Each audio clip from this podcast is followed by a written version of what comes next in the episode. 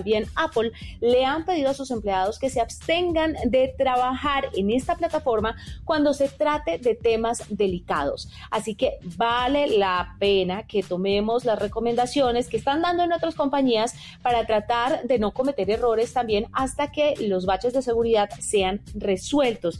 Y es que al parecer eh, la privacidad y la seguridad que dicen tener los de Zoom, pues no es tan así. Y mientras que solucionan todo esto, según un informe publicado por eh, Reuters el pasado primero de abril, o sea, ayer, eh, las cosas están un poco delicadas. Usted puede utilizar múltiples funciones. Está FaceTime para los que tienen Apple, dispositivos iOS, pero también está Teams y hay otras muchas aplicaciones, Soho, muchas aplicaciones que pueden utilizar para conectarse, para hacer sus reuniones y siempre estará lo tradicional, una llamada telefónica que además puede unirse con más personas o los correos electrónicos que pueden, entre otras cosas, ayudar a no perder tanto tiempo porque la reunión Union Cities sigue, así sea de forma presencial o virtual. sigue la reunión Cities. Entonces, tomemos nota y hasta que esto se solucione, pues utilicemos otras herramientas. Nos vamos, fue un gusto acompañarlos. Más tecnología e innovación mañana aquí en la nube. Chao a todos. Es hora de lavarse las manos. Volkswagen te recuerda que este simple acto es uno de los más eficaces para protegerte y proteger a todos en tu familia. En Blue Radio son las 8 un minuto, ya viene Mesa Blue. Y a esta hora en Blue Radio tenemos recomendaciones e información importante para todos nuestros oyentes. Para Volkswagen la seguridad es una prioridad en todo momento. Y este es el momento de protegerte de lavarte las manos, de distanciarte socialmente y de tener paciencia. Pero también es la hora de aprovechar el tiempo en familia, de reconectarte y de disfrutar la compañía de los que más quieres. Es un mensaje de Volkswagen. Seguimos con más aquí en Blue Radio. Aquí comienza Mesa Blue con Vanessa de la Torre. Muy buenas noches, bienvenidos a Mesa Blue. Son las 8 y 2 minutos de la noche. Es el noveno día de aislamiento preventivo obligatorio en Colombia. Y en este momento las ciudades pues están en silencio, nosotros estamos acompañándolos como todas las noches. Vanessa, mi consejo es, Hoy queremos hacer un programa en el que, como siempre, ustedes participen un montón, pero que además compartamos y hagamos el programa entre todos y el que le ha funcionado algo en estos días, pues se lo pueda contar a los demás y nos desahoguemos un poquito y nos calmemos un poquito. Y Verónica Parra es una coach integral que hace más de 10 años ha estado acompañando a las personas a lograr un equilibrio dentro del desequilibrio que la vida trae en el día a día y lo ha hecho a través de la construcción de hábitos, de una actitud diaria de conciencia, de coherencia. Es una mujer verdaderamente maravillosa y a mí me encanta tenerla en Mesa Blue. Es como nuestro regalo para ustedes. Pueden llamar, nos pueden eh, hacer preguntas a través de las redes sociales, todo lo que quieran para que Verónica nos conteste. Así que bienvenidos a Mesa Blue 83. Muchas preguntas y muchos comentarios, Caro. Vanessa, buenas noches. Sí, nuestro numeral de hoy. Vanessa, mi consejo es, escribe a esta hora March 0919. Un día a la vez, lo primero es cuidarnos y cuando salgamos de esta ya veremos también. Will Franco García, fe y fortaleza, la bondad es la palabra que salvará al mundo. Marce escribe, Vanessa, mi consejo es darnos cuenta que no estamos solos en el mundo, que el planeta necesita respiros, que los animales merecen respeto y que está de parte de nosotros mismos garantizar y conservar nuestro hogar. El respeto por los animales ayuda a la preservación de nuestro hábitat. También nos escribe a esta hora Juan Carlos Ospina.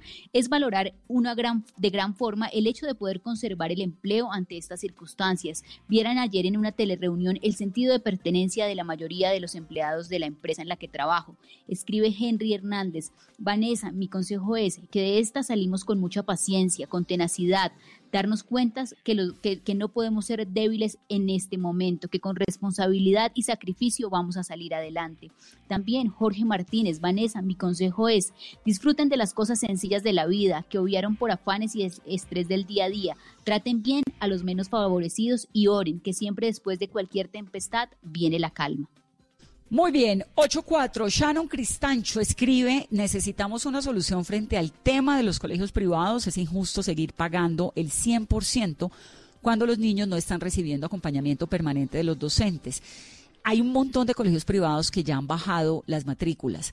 Hay unos que bajaron al 50% el transporte, pues porque es que los transportes eh, tienen que seguir manteniendo las nóminas los de las empresas de transporte escolar.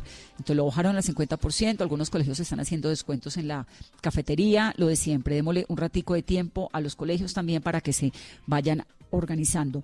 Nuestra línea está abierta 652-8527 en Bogotá. Recuerden que si están por fuera, pues le tienen que poner el indicativo. Pero recibimos ya llamadas para que nuestra coach nos ayude. 652-8527. Verónica, bienvenida a Mesa Blue. Hola Vanessa, ¿cómo estás? Muchas gracias por la invitación. No, muchas gracias a ti por estar acá, por ayudarnos en este trabajo, por acompañar además a nuestros oyentes. Es un momento pues supremamente complicado y todo lo que podamos sumar, muchas, muchas gracias. Tal vez quisiera comenzar por el término coach. ¿Qué significa coach? Coach integral, ¿en qué se diferencia, no sé, de las psicólogas, de los terapistas de antaño?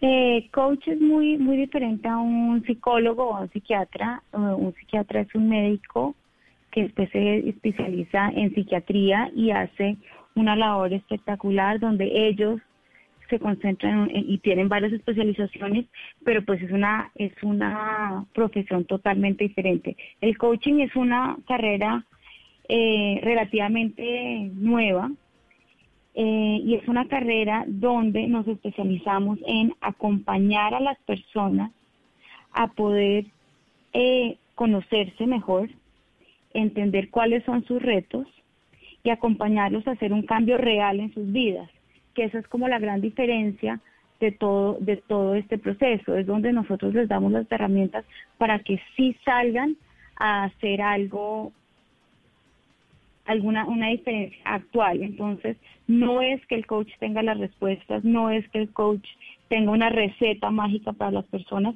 sino que acompaña a las personas y realmente eh, tenemos la creencia que todos los seres humanos tenemos las habilidades de resolver nuestros problemas o nuestras debilidades o en esos momentos que estamos como confundidos o que tenemos temas que no hemos querido resolver los ayudamos de la mano a través de preguntas y a través de un trabajo arduo de la misma persona de encontrarse y ver cuáles son sus herramientas para salir al otro lado y estar bien. Me encanta. ¿Y cómo hace uno para estar bien o relativamente bien en medio de una situación como esta? La nuestra, pues, es una generación que está viviendo un episodio inédito, ¿no? O una pandemia. Esto es como, pues, decir, por donde, desde cualquier óptica, es aterrador. ¿Cómo hace uno para sobrellevar esto y para sentirse relativamente bien, Verónica? Yo creo que, que eh, para todos ha sido increíble y para todos es todo el planeta, y creo que es de las cosas más más impresionantes o lo que nos, nos, nos, nos da más angustia es que todo el planeta está en este problema. Eh, ¿Qué se lleva? Es mucha calma. Nosotros estamos completando, como ustedes dijeron, el día 9 de esta cuarentena. ¿Eso qué quiere decir? Que ya se acabó la novedad, ya las personas que se organizaron en sus casas, los que se iban a quedar, ya se hizo el mercado, ya se eh, organizó la familia en las actividades que se iban a hacer, ya se cocinó todo lo que se iba a cocinar que no se había podido hacer, ya se aprovechó el tiempo que las personas que se han no he estado casi con mis hijos, ya han estado con sus hijos. Llega el día 9 y empieza la angustia a sentarse de que de acá nos vamos, no nos vamos para ningún lado, ¿qué vamos a hacer? Y yo tengo un tema, tres temas que creo que son muy importantes para el manejo. Es uno, aceptación, lo otro es actitud y lo otro es aprecio. Aceptación es uno de aceptar que está bien no estar bien. No, nadie es acá un superhombre, una supermujer que se carga la familia encima y que entonces eh, los niños todos tienen que estar bien, el papá bien, la mamá bien, todos encerrados en el apartamento y hagámonos que no está pasando nada. No, creo que sí es importante crear un mecanismo donde tanto la familia pueda hablar de lo que está pasando sinceramente, como las personas tener la capacidad de decir, yo en este momento me está entrando la angustia, necesito un rato, necesito 10 minutos o 15 minutos o 3 horas, el, tiempo que sea necesario, para que me den para pensar, para respirar y para para poder tomar una posición ante lo que le está angustiando en ese momento, bien sea el tema laboral, el tema económico, la angustia de salud, la angustia de sus hijos, la angustia del futuro. Son tantas cosas este, en este momento que nos tenemos alrededor que si no lo fraccionamos, se nos lo llenamos todo en una bolsa y se nos vuelve gigante y ahí sí es más difícil de, de mirarlo y de manejarlo. Entonces en el momento de que decimos, hombre, sí, no me estoy sintiendo bien, estando en una angustia, me voy a tomar unos 15 minutos, unos 20 minutos, me voy para la terraza, me voy para el baño o voy a meterme en uno de los cuartos a respirar, le voy a explicar mi familia, necesito 10 minutos y voy a pensar esta angustia de dónde viene, cuál es, que no hice suficiente mercado o es un tema laboral, que pronto pierdo mi trabajo, es un tema con mis hijos y sobre eso yo siempre digo, hay que hacerse amigo de las angustias, ¿no? Uno es muy como que no, me entró una angustia, no, qué pereza, qué pereza pensar en estos temas, no. Hagámonos amigos de esa angustia y pensemos particularmente qué está pasando ahí. Y sobre eso decir, ¿qué puedo hacer en este momento que estoy en mi casa sobre esa angustia? Escribir siempre, siempre sirve y es como poder tener tres opciones de, con esta angustia particular, en estos 10 minutos que estoy acá, ¿qué puedo hacer con esa angustia? Entonces es la aceptación. Lo otro es actitud, Van. En este momento necesitamos Eh, eh, actitud. háblame tú, perdón. ¿Perdón? No, es que no te estaba oyendo, se me, se me Ah. fue un segundo la señal, pero te quería preguntar un poco sobre el tema de la aceptación, que me encanta esto de estar bien, saber y sentir que nada está bien, porque nos la pasamos todo el tiempo, yo como para ir desglosando, diciendo, no, estoy bien, tengo que estar bien, tengo que, tranquila, todo bien, todo bien. Me encanta la frase, no tengo derecho a no sentir que está bien, que me cambió el mundo, Exacto. que me puedo poner triste, que me da angustia, que me da miedo, ¿no? Y que en nueve días ya hice todo lo que quería hacer. Ya no, ya, suficiente. Sí, y eso es importante porque si uno lo está sintiendo, lo más seguro es que todos los miembros de tu familia lo están sintiendo igual. Tus hijos, tu pareja, lo están sintiendo de esta misma manera. Es difícil expresarlo y si cuando uno se permite decir yo no estoy bien y necesito un ratico para mí, se lo está permitiendo también a los otros. Le está diciendo, ¿sabe qué? Si usted no está bien, fresco, venga, yo manejo esto en ese momento y usted vaya y tómese sus 15 minutos y entienda exactamente cuál es esa angustia. Y sobre eso uno va pudiendo construir y separar cuáles son las angustias manejables, cuáles son las que es mejor en este momento dejarlas quieticas porque no puedo hacer nada al respecto, pero es como ponerle un poquito el orden a la casa y diciendo la casa es la cabeza, ¿no? Sí, me gusta. Y como sabiendo, pues sí, esto es lo que hay, es un momento durísimo, uno no puede estar tranquilo todo el día y actuando como si nada estuviera pasando. Me encanta esto de la aceptación. Actitud, decías que era el segundo, ¿no? Actitud, ante todo, y actitud puede, actitud suena como muy light y banal, pero la actitud realmente hace toda la diferencia en todo. Si uno, si uno lee documentos eh, de todos los momentos históricos donde ha habido adversidad, cuando las personas realmente tienen la capacidad de cambiar cómo están viendo la situación, su realidad cambia. Lo vuelvo a decir, Verónica. cuando uno, perdón. Continúa, Verónica, no, ya te hago la pregunta. Cuando uno tiene la capacidad de mirar esa situación que seguramente es adversa, pero si uno tiene la capacidad de mirarle el lado positivo entre lo negativo, o mirarle el ladito que no es tan malo, o decir yo en este momento siento que esto es muy difícil, pero ¿qué podría sacar bueno de esta situación? Aunque la veo difícil, ¿qué podría sacar bueno de esta situación? Entonces, en esta, en, este momento donde uno dice, bueno, estoy encerrado y no sé qué va a pasar con mi trabajo, o no sé qué pasó con mi mercado, si puedo conseguir mercado, o no, no quisiera que mi, que mis abuelos se enfermaran, o sea, son tantos temas. Uno se puede decir, bueno, pero estando acá encerrado estoy reconociendo otra vez a mi familia, porque en, la, en el momento, hoy en día, todo el mundo está pegado a los celulares, todo el mundo está corriendo, todo el mundo quiere estar con sus amigos, los colegios van y vienen, los buses, las actividades, los gimnasios, ¿no? Entonces, cuando hay estos stops, este freno de mano total, bueno, la vida te está dando la oportunidad de volver a conocer a tu pareja, volver a conocer a tus hijos en un plan donde no hay nada más sino eso. Y eso es actitud, eso es ver esa parte buena. Verónica, es clave lo que nos contabas al principio, que ya se acabó la novedad, estamos en el día 9 y ya empieza uno a caer en la monotonía en medio de una cuarentena, lo que hace que sea una monotonía mucho más complicada. ¿Cómo poder combinar esos dos elementos de la aceptación y la actitud para empezar a cambiar esos hábitos que uno ya lleva de estos primeros días de cuarentena?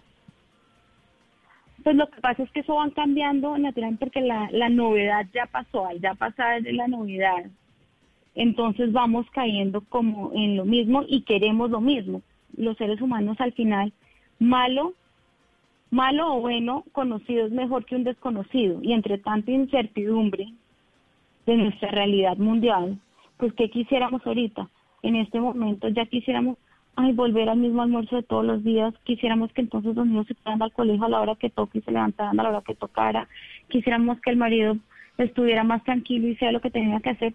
Entonces, en este momento que esto está tan desorganizado, una manera es empecemos a hacer rutinas buenas. Si ya podemos desayunar todos juntos, ok, entonces pensemos en que todos los días un miembro de la familia puede tener algo nuevo eh, para el desayuno, tener una propuesta nueva para el desayuno. Son como pequeñas cosas. Este es el momento de verdad fijarnos en los pequeños detalles que pueden hacer la diferencia. La rutina, uno abre internet y todo el mundo dice, tenga rutina, tenga rutina, tenga rutina. Y una vez dice, bueno, estoy tratando de tener rutina, pero es que con el colegio de los niños y todo esto no me está quedando fácil. Entonces no hay que darse tan duro, no hay que ser un Hitler, porque entonces uno estar encerrado más volverse Hitler complica todo, sino es hay que tomarlo un poco suave, hay que entender que hay cosas para hacer, hay que todos tenemos que trabajar, todos necesitamos nuestro espacio, pero también irlo tomando por los laditos donde podemos hacer unas cosas que sean muy importantes como sentarnos todos a la mesa, tener una hora para hablar cómo nos sentimos ese día, cómo te fue con tus de todas tus llamadas, cómo te fue en tu colegio, cómo va tu día, qué, cómo te estás sintiendo, qué ha pasado con la gente que conoces, hay algo que te esté molestando, que te está angustiando. Hablar es súper importante. y creo que la vida nos ha llevado a eso. Bueno, y por ejemplo, si uno no se quiere parar de la cama un día, no quiero pararme, estoy cansada, hoy me quiero quedar aquí acostada, hoy no quiero hacer nada, no quiero cocinar. Esto de, se siente uno un poco a veces presionado de que para mantener el ritmo de la vida cotidiana los niños tienen que bañarse para sentarse al colegio virtual, eh, uno tiene que arreglarse porque pues si se quedan pijamados todo el día, entonces termina viéndose como la loca del manicomio a las 5 de la tarde, ¿no? Y un poquito como que se le desajusta a todo el mundo alrededor de uno la vida. Eh, ¿Qué se hace? ¿Qué hago? Si no me quiero parar de la pues cama, ¿qué hago? Eso es un poco de, aceptación y eso es una negociación con las personas con las que estás. Si es tu marido y tus dos hijas, es un poco como que en este día o en este instante realmente me pudo la vida y en este momento siento que no quiero bañarme ni vestirme ni manejar las niñas, entonces una negociación con tu pareja de dame este momento, dame este tiempo, hazlo tú y yo voy a estar bien la próxima semana o mañana o tengo que arreglar como estoy en ese momento y voy a estar bien y lo voy a hacer. Y la próxima vez que tú estés regular o estés muy ocupado o estés en una situación, yo te voy a cubrir. Pero es un poco más como negociación y aceptación de que se vale, se vale no estar tan bien. Obviamente, si se suman los días, pues no es tan, no es tan saludable ni para la persona ni para su entorno. Y ahí sí es importante tener las otras dos, que es actitud y aprecio. Es actitud sobre todas las cosas, porque la vida va a seguir, porque tu entorno va a seguir. Y en esos momentos me decía, no puedo creer que no estoy pudiendo salir de esto y no, no, no puedo salir de mi casa. Y uno, si ve las noticias, pues es peor. Entonces es un poco de detox de medios, ¿no? Si te vas a quedar en tu cama en pijamada, viendo el noticiero al mismo tiempo que tienes el computador abierto y el celular, no, un poco hagamos de medios, date tu tiempo. Si te gusta escribir, escribe. Si no, puedes hacer como mensajes de voz, pero comunicar lo que te estás sintiendo. Es decir, bueno, no me quiero parar de la cama, pero ¿qué es lo que estoy sintiendo? Porque estoy mamada, no tengo nada que hacer, no voy para dónde va, otra vez pararme para ponerme la pijama, para hacer homeschooling. Si es eso, como airearlo. Y después tener actitud de aprecio para pararse, bañarse, vestirse y seguir con estos días.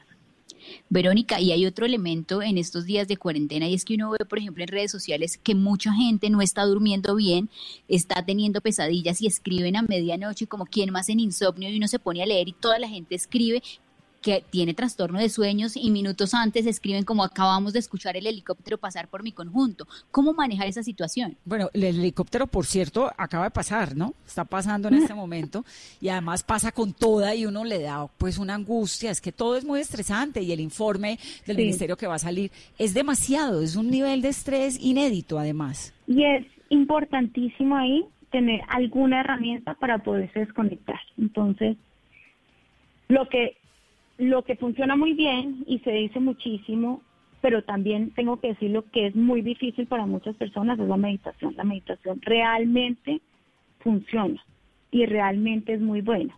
Pero al entender también eso, creo que para muchísimas personas que no la conocemos, que no la tenemos cerca, que decimos, no, no yo no estoy para sentarme ahorita a pensar en nada porque solamente me va a angustiar más. Para esos millones de personas que nos angustia aún más cada vez que nos dicen que meditemos y no podemos meditar. ¿Qué funciona? Funciona buscar algo que nos entretenga. Algo que no nos tenga conectados a un aparato, pero que nos entretenga. Pueden ser las manualidades, puede ser leer, puede ser cocinar, puede ser eh, con las amigas y ponerse, hacerse el propósito de no vamos a hablar sino de nosotras y de cosas mundanas como las que hablábamos anteriormente, o no vamos a hablar de este tema de estar encerradas, pero es buscar esa entretención y cuando digo buscarlo es buscarlo seriamente, no es exacto, no es como que lo, sino es como ponerse el propósito que de aquí a mañana al mediodía voy a hacer un listado de todas las cosas que siempre me han parecido divertidas. ¿Usted qué hace para entretenerse, Verónica? A mí me encantan las manualidades, ¿vale? Entonces, a mí me encanta cocinar, que eso es una ventaja, pero vuelvo y digo, ya le dimos la vuelta al mundo por mí. Ya en el día nueve solamente quiero, solo ya quiero hice mi receta de desayuno, almuerzo, comida, ya, ¿qué más? Sí, ya quiero, entonces ya estoy dejando la cocina, pero a mí me encanta colorear, me encanta bordar, y he bordado con mi abuela, desde, desde que era chiquita he bordado, entonces estoy dedicada a, la, a bordar, y la lectura siempre ayuda. La lectura ayuda mucho más que ver televisión, porque es que hoy en día lo que nos está pasando a todos es que vemos televisión y al mismo tiempo estamos chateando, viendo las, noticias y todo esto. En cambio, cuando uno lee, solamente puede leer. Entonces, leer, leer ayuda muchísimo. Pero cada persona es diferente, entonces lo que sí recomiendo es hacer juiciosamente la tarea de qué me entretiene a mí. A mí, yo he descubierto una cosa que me ha parecido maravillosa y es la jardinería. Entonces ahora estoy dedicada a hacer enraizante de lentejas, por ejemplo. Entonces aprendí, vivo pegada de unos videos donde me están enseñando a sacar lejitos a la lavanda, sacar lejitos al tomillo, hacer el enraizante de lentejas. Y como es nuevo, porque eso es algo que nunca en mi vida he hecho, entonces me, me, me implica cierta concentración. Con lo de la lectura me ha costado, es la primera vez en mi vida que paso días semanas sin poderme leer un libro, porque me pasa lo que estás diciendo con la televisión, que cierro el libro para ver en internet qué está pasando, que, cuál es la actualización de noticias, y como Europa está tantas horas adelante, entonces uno de verdad puede a las 9, 10, 11, 12 de la noche leer toda la información del otro lado. Es, es, es muy complicado esto. ¿Qué pasa cuando estamos entonces en la actitud, lo de desconectarse? Eso quería preguntar un poco sobre, ¿es necesario verdaderamente decir, no es un poco como perderse el momento de la vida, como estar uno no ver información o no leerlo. Sabes que en eso yo creo que no, no es perder, no es perderse el momento de la vida. Yo creo que sirve un montón. Hay unas personas les sirve un montón ponerse horarios, ponerse horarios de información que es como me voy a quedar de una hora, dos horas, tres horas, lo que la persona piense que es lo que le va a dar tranquilidad eh, y sobre ese horario sentarse a ver todas las noticias, lo que quiera ver, ¿me entiendes? Porque es que yo también pienso que si uno se prohíbe las cosas, no es momento de prohibirse, no es momento de estar con ansiedad, pero no voy a tocar el celular, no, pero ponerse unos horarios de decir, en este momento me voy a dar el gusto de sentarme y voy a dedicar a ver las noticias y voy a analizar lo que está pasando, pero no constantemente, porque es que pueden pasar seis horas y la persona solamente ha visto tragedias, solamente ha visto cosas malas, eso y después sacar eso a las 3 de la mañana cuando está desvelado, vuelve a repasar, vuelve a coger el celular, a repasar lo que ya había leído durante todo el día y eso en un cuerpo sin sueño, con ansiedad y un una sobreconsumo de malas noticias, pues es una bomba. Uno amanece queriendo decirle al esposo, por favor no me despierte, no me voy a levantar de la cama y encárguese de los niños. Entonces, eh, procurar ponerle un horario a, voy a poner un horario de o todas las noches, o todas las mañanas, o al mediodía, o sea, cualquiera que sea el horario que le sirve a esa persona, pero ponerle horas, eh, para no estar todo el día eh, oyendo eso, porque lo más triste es que estamos en una época que es casi como contando muertos, es literal abriendo las noticias para ver cuántos muertos hay en cada país, que es muy, muy pesado. Verónica, hemos hablado, por ejemplo, casos de familias que están pasando la cuarentena juntas, pero por ejemplo para las personas solas, ¿qué deben hacer? Porque ellos están luchando con sus propias angustias, sus miedos, sus temores. Mira, para las personas solas creo que es muy importante como tener alcance de sus personas conocidas. Eh, hoy, entre ayer y hoy, están como reevaluando el tema de distanciamiento social a un distanciamiento físico. Estamos distanciados físicamente, pero hoy en día socialmente estamos reconectados en una cantidad de niveles. Las personas que están solas en sus casas seguramente han tenido unas conversaciones mucho más pausadas, mucho más calmadas, mucho más sinceras con sus amigos, con sus familiares, hoy en día que lo que así lo hacían antes. Entonces, las personas que viven solas ya saben vivir solas y están viviendo solas. Entonces, ese no es el tema. El tema es pensar que están solas, pero hoy en día las comunicaciones, los Zooms, los amigos, creo que nos han llevado a tener unas conversaciones y a unas relaciones bien diferentes. Y creería que para allá vamos todos. Aquí está preguntando un oyente, John Jairo Bermúdez. Pregúntale a Verónica, por favor, que si tiene Twitter. a empezar la, consulta online. no, John Jairo, que no tiene. Entonces, íbamos, aceptación lo primero, actitud lo segundo y aprecio. Ese nos falta, es el tercer punto.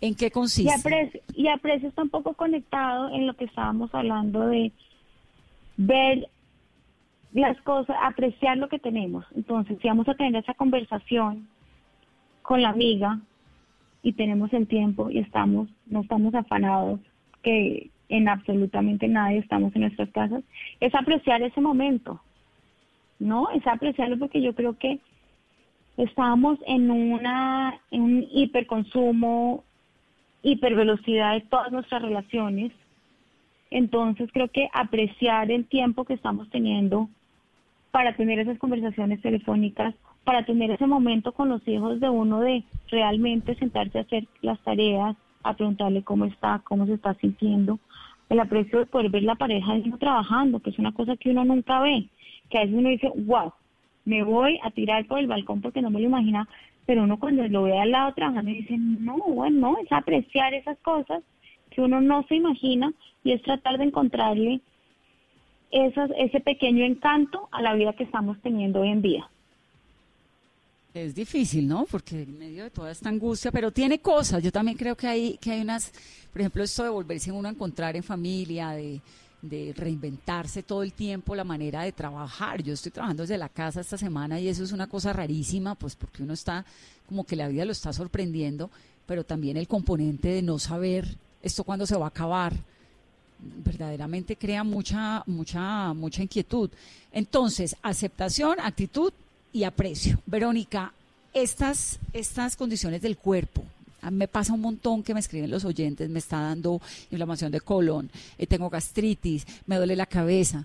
Todo eso, pues supongo que es parte del estrés también, ¿o no? ¿Cómo se maneja? El poder de la mente es tan grande que es estrés, eh, es estrés totalmente. Eh, y como se maneja es tratando de desconectarse, Vani, tratando de desconectarse de, de esa emoción y es uno, sin poder tomarse esa, esos 10 minutos o 15 minutos para retirarse, apagar todo, respirar y decir de dónde viene esta angustia es poder entender que todos estamos en esta y que está bien no estar bien. Y si uno tiene la capacidad de meditar, es la mejor herramienta. Si uno no tiene la capacidad de meditar, es buscar algo con que entretenerse que le quite la mente de todo lo que está pasando en este momento. Porque lo que pasa es que es la primera, es como tú dices, la, en una pandemia no nos ha tocado a nuestra generación ni a ninguna de las que tenemos alrededor, realmente. Eh, entonces, cuando todo alrededor es tan complejo, es tan complejo que es difícil a veces de entender su magnitud, resguardarnos en las pequeñas cosas y entender que sí tenemos ese poder dentro de nosotros de darnos calma. Otras herramientas son meterse una ducha tibia,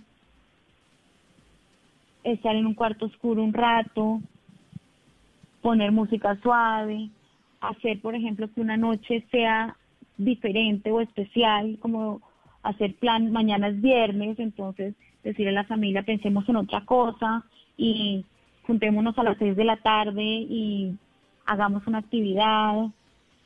Y todas esas cosas ayudan.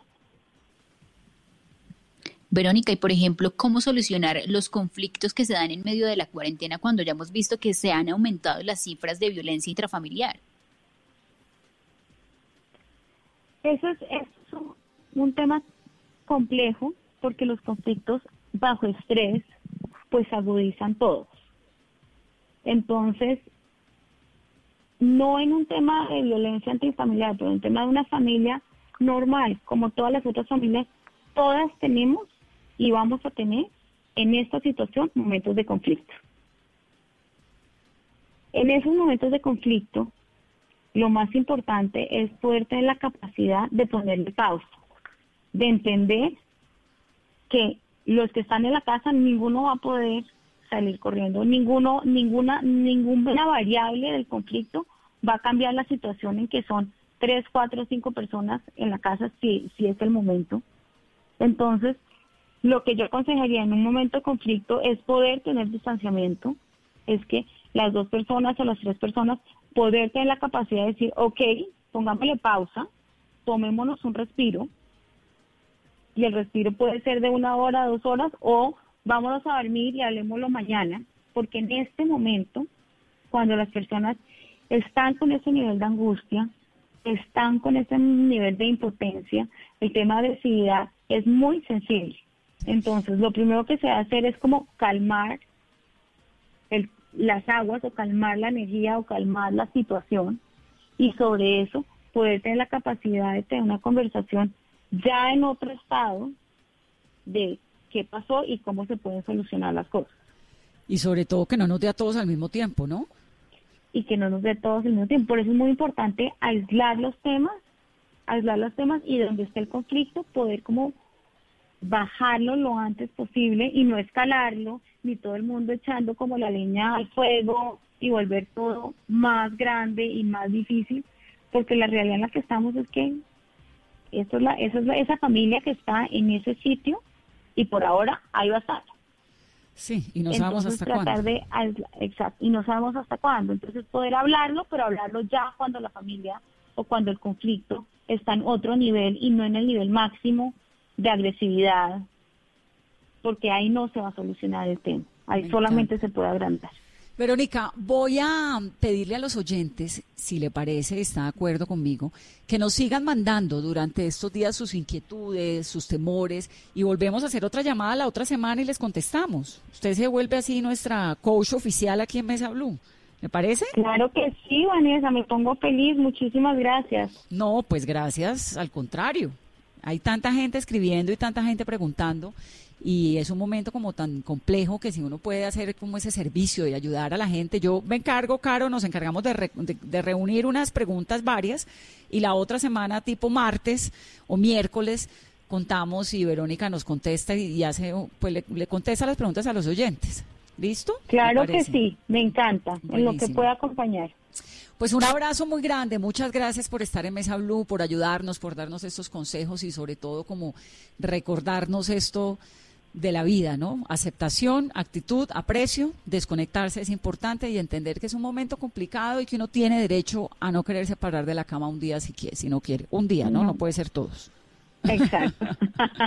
Muchísimas gracias, Carolina. Vane, un abrazo. Un abrazo.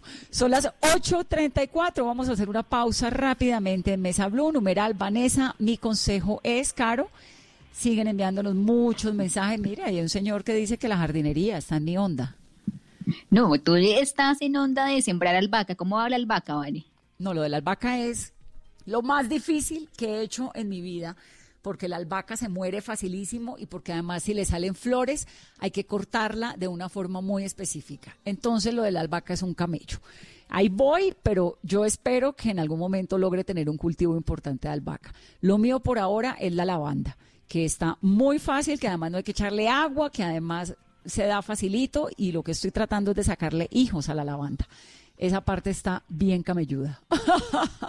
Vale, y nuestros oyentes también nos siguen escribiendo y les recordamos nuestra línea 652-8527 para que nos llamen, nos cuenten cuáles son sus consejos, cómo están pasando esta cuarentena en casa. Escribe a esta hora, Coronamillos, contar los carros, las motos y las personas que pasan por el frente de su casa desobediendo desobedeciendo la cuarentena. Diego Camargo también nos escribe, Vanessa, mi consejo es, este es un tiempo chévere para centrarse en el desarrollo personal, hacer cosas como aprender a tocar un nuevo instrumento por línea, leer libros, mejorar las relaciones familiares a través de juegos, escuchando música y hacer cursos. Son algunos de los mensajes que estamos recibiendo con nuestro numeral de hoy. Vanessa, mi consejo es. Mi consejo es calma, porque se dispararon también los casos de violencia intrafamiliar en Colombia y por eso la alcaldía de Bogotá ordenó que se volvieran a abrir las comisarías de familia.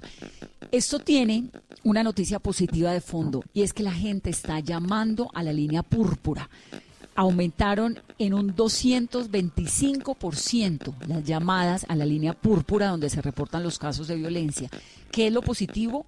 Que quienes se están sintiendo agredidos están llamando, están denunciando y por eso las autoridades toman decisiones como volver a abrir las comisarías de familia que estaban cerradas por la cuarentena. Ha habido un aumento del 16% de las denuncias de violencia intrafamiliar y como les digo, 225% más de las llamadas. Eso es el doble y más. Está bien que llamen, está muy bien que denuncien, está muy bien que cuenten lo que está ocurriendo en sus familias, en sus hogares, está muy bien que no se sientan solos, que sepan que al otro lado de la línea, que en la esquina de la casa hay un estado, hay un montón de gente y hay un programa que es este Mesa Blue, donde siempre los escuchamos. 837. Todos tenemos un reto, algo que nos impulsa, eso que nos hace levantar de la cama todos los días. Un sueño que nos lleva al límite y nada más importa. No importa el dolor, ni la frustración. No importa el tiempo. Un reto que es a la vez nuestro combustible y nuestra obsesión. Porque nada se consigue de la noche a la mañana. Este es mi reto. ¿Cuál es el tuyo? Pasta Sonia, sabor y energía que te hacen mejor. Trabajamos pensando en usted.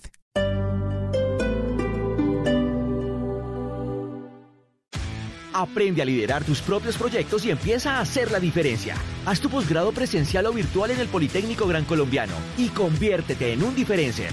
Llama al celular 302-290-7400 o entra en poli.edu.co. Somos diferentes. Somos Poli. Vigilado Mini Educación. Amar y vivir. El éxito musical del momento. Ahora disponible en Spotify, Deezer y Apple Music. Amar y vivir. Lunes a viernes a las 9 de la noche. Tú nos ves. Caracol TV. Un diferencer está comprometido con ser un líder integral. Matricúlate antes del 4 de mayo en uno de nuestros posgrados virtuales y obtén acceso a un curso de liderazgo para habilidades gerenciales. Somos diferentes, somos Poli. Conoce más en poli.edu.co o llama al 302-290-7400.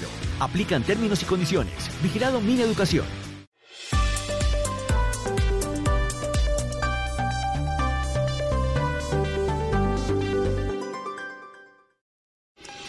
Es hora de lavarse las manos. Volkswagen te recuerda que este simple acto es uno de los más eficaces para protegerte y proteger a todos en tu familia. En Blue Radio son las 8 de la noche. Y a esta hora en Blue Radio tenemos recomendaciones e información importante para todos nuestros oyentes. Para Volkswagen la seguridad es una prioridad en todo momento. Y este es el momento de protegerte, de lavarte las manos, de distanciarte socialmente y de tener paciencia. Pero también es la hora de aprovechar el tiempo en familia, de reconectarte y de disfrutar la compañía de los que más quieres. Es un mensaje de Volkswagen. Seguimos con más aquí en Blue Radio. Estás escuchando Blue Radio, un país lleno de positivismo, un país que dice siempre se puede. Es tiempo de cuidarnos y querernos. Evita salir de casa. Si realmente necesitas acercarte a una de nuestras oficinas, hemos dispuesto de manera exclusiva la primera hora y media de atención para mayores de 60 años. Banco Popular. Siempre se puede. Somos Grupo Aval. Vigilado Superintendencia Financiera de Colombia. 8.40 minutos de la noche con la línea 652-8527. Tenemos un invitado que nos ha llamado, un oyente. Buenas noches. Buenas noches. Buenas, ¿de dónde nos llama? Buenas noches, estoy llamando de la penitenciaría Acacías Meta. ¿De la cárcel de Acacías? Sí, señora. ¿Y usted cómo se llama? Yo me llamo Alex. Alex, ¿y usted está preso, condenado a cuántos años y por qué? Estoy condenado a 140 meses de prisión. ¿Por qué, Alex? ¿Qué hizo? Pues la verdad, pues tuve un problema que pues es un problema un poco familiar. Pero pues, eh, sin embargo de todo eso, yo llamo más que todo a hacer una sensibilidad ante la gente. Cuéntanos. Ya que la gente se enfrasca mucho en que le toca pues unos días de cuarentena, unos meses de cuarentena, pero en realidad no piensan en que nosotros las personas privadas de la libertad llevamos muchos años en cuarentena. Imagínense, yo llevo 95 me 99 meses en cuarentena, sin tecnología, sin nada. Invito a las personas que tienen tecnología y que tienen todo eso que no se aburran, que se pongan en los zapatos de nosotros los presos y se y verifiquen y miren entre ellos e introspeccionen, ¿sí?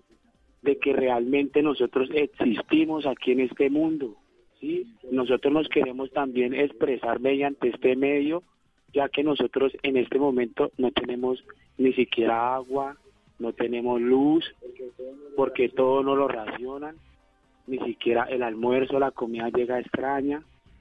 En este momento, por ejemplo, eh, no tenemos luz, no tenemos contactos con nuestra familia, que es lo más importante el contacto con nuestra familia. Dicen, dicen que nos están dando unos beneficios administrativos que los está cuadrando el gobierno, pero en realidad aquí en esta penitenciaría en ningún momento nos han dado ningún beneficio. Voy entonces a pasarle, Alex. Álvaro Uribe o algo así. Eh, no, el presidente de Colombia se llama Iván Duque, Alex. Voy a pasarle esas inquietudes al IMPEC desde la cárcel de Acacías que nos está llamando usted y me encanta la reflexión que hace de, de que tengamos, valoremos la libertad y todas las cosas que tenemos y la posibilidad de comunicarnos con el resto del mundo. ¿Sabe que siempre me ha dado inquietud algo? ¿Por qué los presos tienen celular? ¿Usted cómo tiene un celular y puede llamar a un programa de radio tan tranquilamente hasta ahora? Pues yo lo puedo hacer porque nosotros nos, nosotros tenemos, sí, claro, nosotros tenemos unas restricciones, obviamente, pero tú sabes que nosotros nos encontramos en la cárcel, de la misma manera como, como se mueve todo aquí adentro, porque este es un pueblo. Nosotros la comunicación es lo más importante para nosotros y lo más importante es comunicarnos con nuestra familia. Nosotros hacemos todo lo posible por comunicarnos con nuestra familia. Muy bien. A nosotros, la verdad llamamos es para saber si nosotros nos van a dar un beneficio o si nos van a dejar porque estamos, o sea, los presos realmente no sabemos qué van a hacer con nosotros. Nos están matando y no sabemos qué van a hacer con nosotros, por favor. Muy bien, Alex. Voy a transmitirle ese mensaje porque además me cuentan constantemente que hay incomodidades y preocupaciones en otras cárceles del país, sobre todo con esta coyuntura del coronavirus. Caro, anotemos esas inquietudes de, de, Alex desde la cárcel de Acacías en el Meta para que le comentemos a las autoridades, ¿no? Y para eventualmente saber cuáles son las políticas del Estado colombiano para ellos. Sí, hacemos llegar esta petición al IMPEC y al Ministerio de Justicia, Vanessa, que también está en aras de sacar ya el decreto eh, de escarcelación a más de 10 mil presos. Entonces, eh, ¿qué respuesta hay si dentro de ese decreto van a contemplar, por ejemplo, presos de la cárcel en Acacías? Sí. que como Alex que tiene está con una condena de 140 meses. Son las 8:44. Rápidamente hagamos un resumen de lo que se ha logrado en el día de hoy, de lo que, bueno, de lo que, de cómo termina Colombia esta jornada del coronavirus. En el noveno día de la cuarentena, que es hoy, el presidente Duque tuvo una reunión con el presidente de Corea del Sur por teléfono importante porque acordaron cooperación internacional, el envío de suministros y de kits de aseo para enfrentar el coronavirus en el país. Los van a asesorar en testeo, en pruebas rápidas, en análisis científico. Esto es importante porque Corea del Sur es un país que ha tenido una experiencia muy exitosa en la lucha contra el coronavirus. La ministra del Interior, Alicia Arango, aseguró que ya comenzó la repartición de los mil mercados para las familias más vulnerables que hacen parte de la campaña Colombia está contigo, un millón de familias. Dijo además que se van a ahondar en los esfuerzos y que en caso de que se necesiten más mercados, pues se darán más mercados. Terminamos, Carolina, el día 9 con 1.161 casos confirmados por COVID-19, ¿no? Son 96 casos nuevos. ¿En dónde? La distribución de estos nuevos casos, Vanessa, queda de la siguiente manera. Bogotá con 542 casos, el Valle del Cauca con 150, Antioquia 127, Bolívar 42, Cundinamarca 42, Atlántico 35, Risaralda 35, el departamento de Huila con 30 casos, Quindío con 23, Norte de Santander 21, Cesar 16, Caldas 16, Tolima 14, Santander 12, Meta 12, Magdalena 12, Cauca 12, Boyacá 6, Nariño 6, Córdoba 2, Casanare 2, San Andrés y Providencia 2, Sucre 1 y el departamento de La Guajira con un caso. Es decir, que ya se está pintando el mapa del país en casi en presencia en todos los departamentos con casos de COVID-19. Pues en todos los departamentos donde lo están midiendo, 1.161 casos. Hoy no tengo el dato, que me gusta darlo todos los días, de cuántas pruebas se hicieron porque hoy el Ministerio de Salud no me ha dado el dato. Yo lo pido siempre hacia las 11 de la mañana y hoy no me lo han entregado. Ayer se hicieron 1.775 pruebas, que fueron más o menos 100 pruebas más que el día anterior. Y en total en Colombia se han hecho 21.000 pruebas. Lo que se espera es que obviamente avancen ¿no? las mediciones y de esa manera tengamos datos más certeros y sobre todo pues medidas que vayan apuntando hacia eso. Tenemos otra llamada, Germán Vargas, desde Villavicencio para participar en el programa. Germán, bienvenido. Muchísimas gracias, buenas noches. Nos encanta su llano, qué dicha los llanos. Cuéntenos su mensaje. Muchísimas gracias. Me perdonas un poquito mi disfonía porque estoy un poquito adelantado. No te preocupes, puedes hablar que te escuchamos.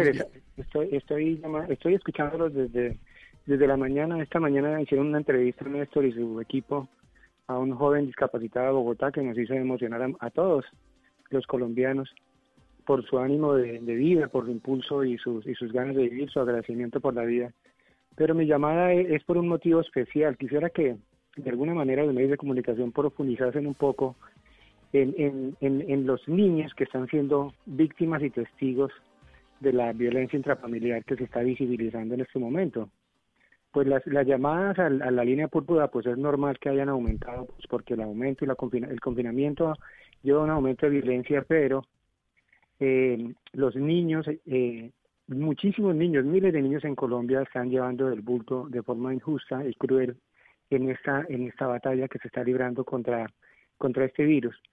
¿Por qué? Por dos, en dos direcciones. Porque primero los padres, y generalmente los hombres, que es la mayoría, si maltratan a sus mujeres, pues eh, cuando, cuando estos hombres se van o se duermen o, se, o, se, o se confinan en un cuarto aparte, pues muchas veces la mujer por frustración o por muchas cosas que le pasan dentro que no puede manejar, pierde la paciencia más fácilmente con sus hijos y hay una cadena de dolor que, que, no, que no para y que y que no se está teniendo en cuenta. Eh, yo admiro a, las, a las mujeres que hoy en día defienden a, a, a, sus a sus compañeras de sexo del feminicidio que se ve en todos los países, en Colombia, en todos los países, pero pero los derechos de los niños se han ido como desvaneciendo, se han ido como como opacando y, y, nadie piensa sino es decir hablan mucho sobre cómo cómo ocuparlos en estos días escolarmente pero le aseguro que hay muchísimos niños que están siendo víctimas de maltrato, directa o indirectamente,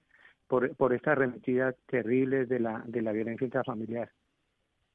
Muy preocupantes y por eso en este programa nos pasamos el tiempo dedicándoselo a los niños, recordándoles a los oyentes y a todos los que podamos que hay que tener paciencia con los niños, que los niños son niños y que cuando pase este tiempo necesitamos que esa generación de los guardados, que son los niños que están ahora guardados, sea una generación sana, una generación mentalmente activa, unos niños que jueguen, dejémoslos que saquen sus juguetes, que se divierten, un poco de paciencia y muchísimo amor con los niños. No queremos niños traumatizados en Colombia, ellos la están pasando muy duro. A ellos el mundo también les, les cambió.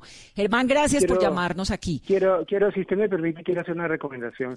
Pues. Eh, es, una, es, una, es, una, es una técnica y una práctica que aprendí a través de mi vida.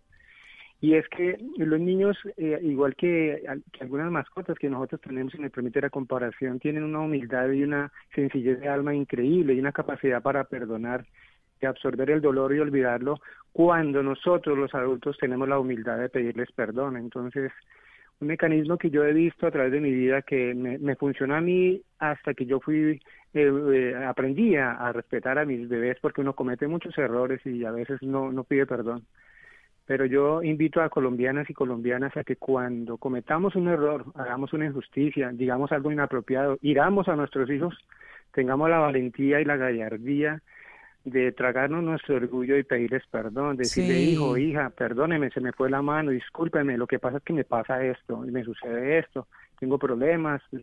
Los niños entienden mucho, o sea, uno se asombra de que en el colegio a los cinco años aprenden a tocar guitarra, aprenden a no sé qué, y dicen, ay, tan inteligente, pero a veces uno pierde de vista que ellos emocionalmente también son muy inteligentes y ellos saben perdonar y una forma de reconstruir la vida interior de los niños es pidiéndoles perdón. Ese es mi consejo para esta noche y muchísimas gracias. Muchas gracias, Vanessa. Mi consejo es, eso me gusta, pero ojalá no tengamos que llegar al punto de tener que pedirle perdón a nadie por lo que hagamos. Más bien tratemos de controlarnos mucho y de estar tranquilos y de darle bienestar a todos los que nos rodean. Gracias, Germán, por llamarnos. Bueno, nuestros oyentes en el Meta hoy súper activos. Qué felicidad.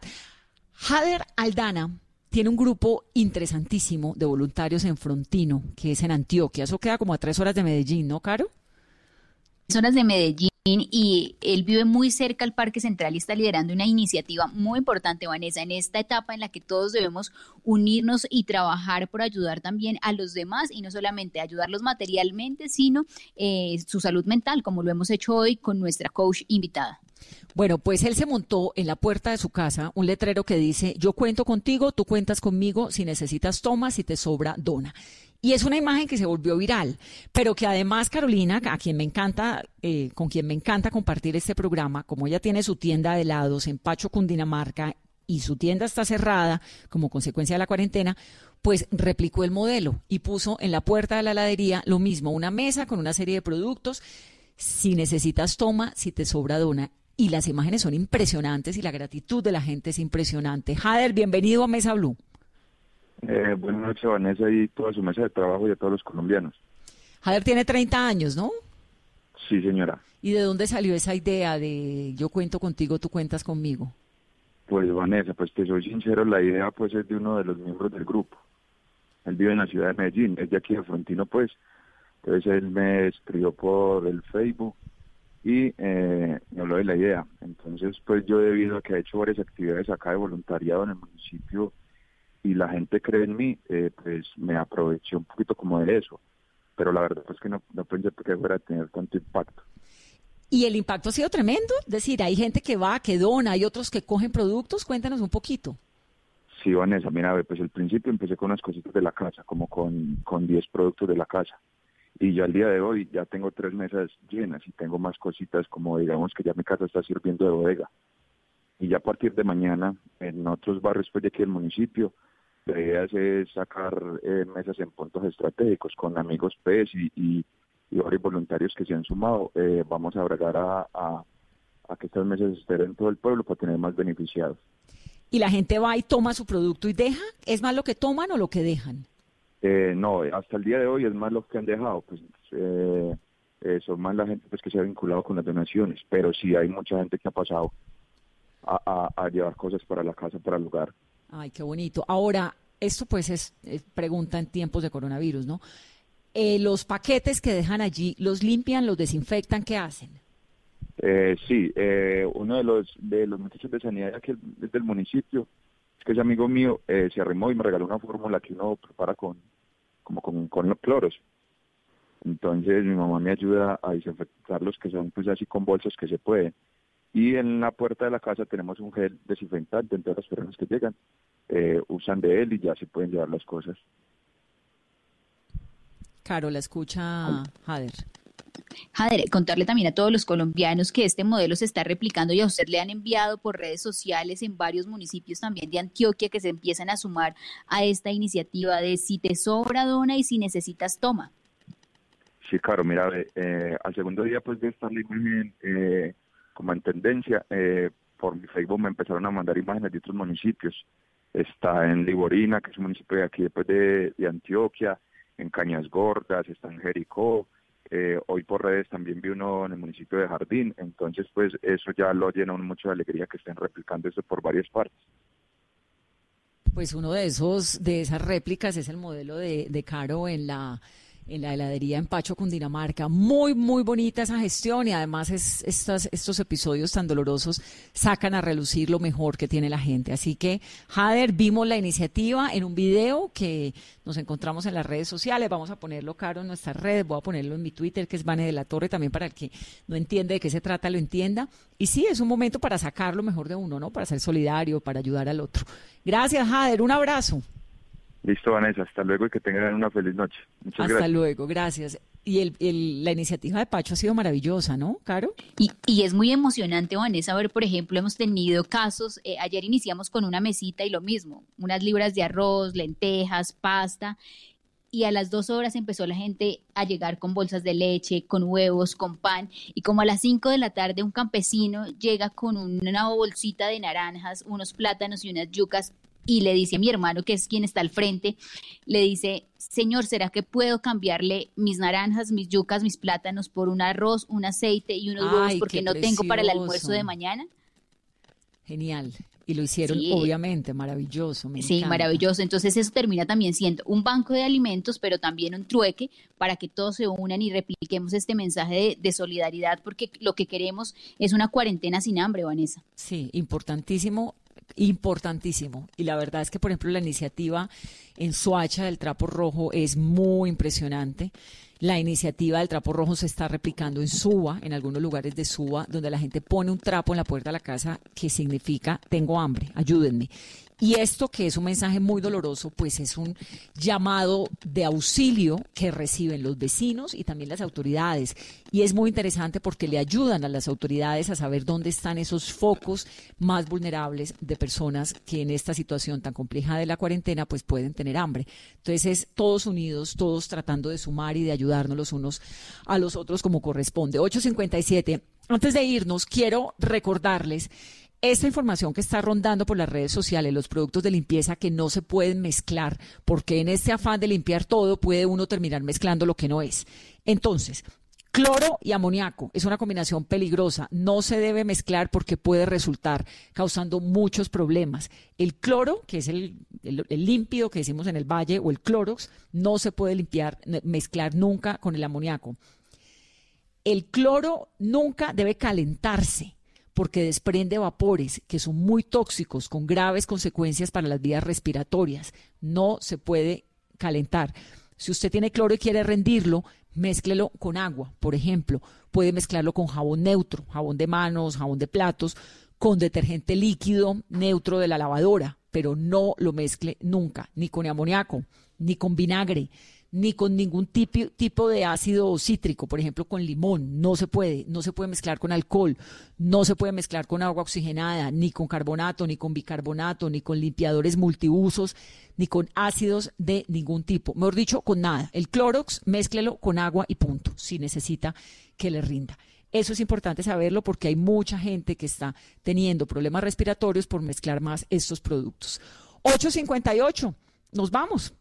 Que tengan una muy feliz noche. Gracias por escucharnos. Vanessa, mi consejo es, recuerden escribirle a Verónica Parra con el numeral, ¿cómo lo ponemos, Caro? Vanessa, pregúntele a Verónica. O Vanessa, pregúntele a, la coach Mesa Blue o con nuestro numeral Mesa Blue que nos envíen eh, sus preguntas. Sí, me parece que con Mesa Blue, para que sea, para que todos lo tengamos, numeral Mesa Blue, nos pueden enviar las preguntas que quieran, las vamos uniendo y la semana entrante, Verónica Parra nos contesta las preguntas aquí y entre todos allí, suavecito, nos vamos ayudando. Feliz noche, son las 8.59. Gracias siempre por acompañarnos y por permitirnos entrar a sus casas y estar con ustedes.